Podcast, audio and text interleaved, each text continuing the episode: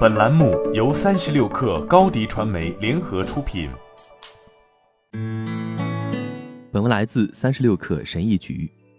麦肯齐斯科特在离开了他的前夫亚马逊创始人杰夫贝索斯后，在过去两年里向慈善机构、社区大学和非营利组织等机构捐赠了数十亿美元。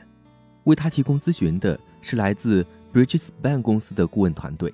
这家公司在慈善圈之外几乎不为人知，但在慈善圈内却极具影响力。从咨询行业巨头贝恩公司剥离出来的非营利组织 Bridgespan 是二十一世纪初涌现的众多组织之一。当时由科技界亿万富翁领导的新一波捐赠浪潮开始达到顶峰。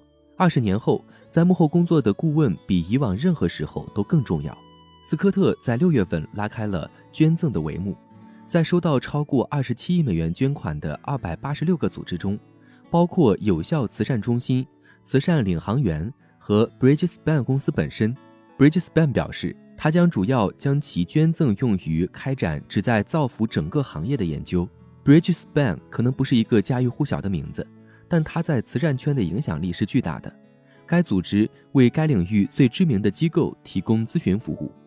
慈善方面有比尔。和梅琳达·盖茨基金会、福特基金会和洛克菲勒基金会，非盈利方面有美国基督教青年会、救世军，甚至还有芝麻街工作室。去年，一群亿万富翁和学者聚集在一起，在 Bridgespan 公司位于纽约的办公室会面，为慈善领域的改革进行头脑风暴。开放社会基金会是美国仅次于盖茨的第二大基金会。当他最近开始进行重大重组时，引入了 Bridgespan，当然还有斯科特，他在十一个月内捐赠超过八十亿美元，撼动了慈善界。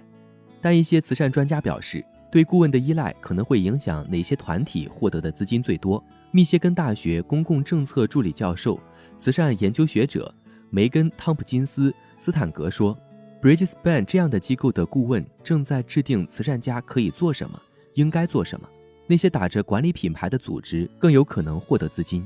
Bridgespan 始于风险慈善和慈善资本主义的时代。从本质上说，这些亿万富翁最了解情况，他们打算把自己吹嘘的分析实践带到非营利组织的世界。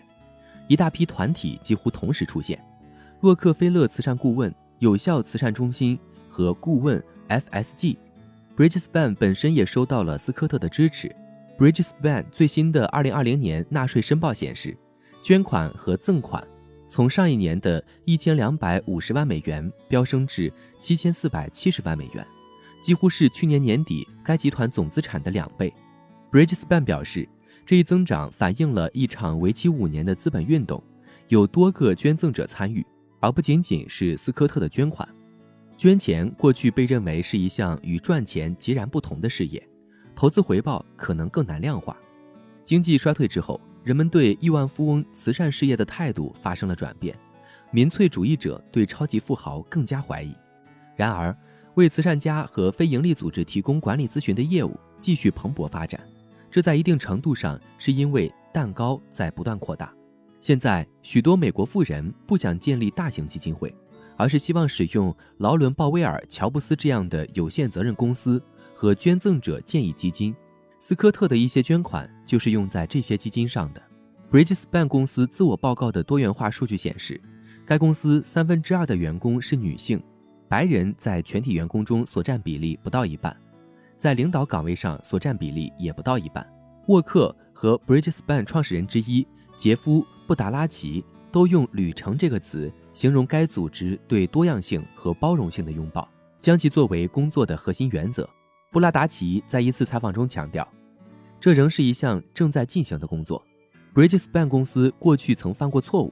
布拉达奇在去年十月辞去了管理合伙人的职务，在避免直接讨论斯科特每家公司的捐赠政策的同时，布拉达奇拒绝了非营利组织与 Bridgespan 的合作，以此来吸引更多的捐赠。布拉达奇说，Bridgespan 的慈善客户捐赠的非营利组织中，只有百分之五。也是 Bridgespan 的客户，在这百分之五的情况下，Bridgespan 的政策是告诉捐赠者，他也代表非营利组织。布拉达奇说，非营利组织认为他们可以向 Bridgespan 示好，然后从斯科特那里获得巨额资金的想法是错误的。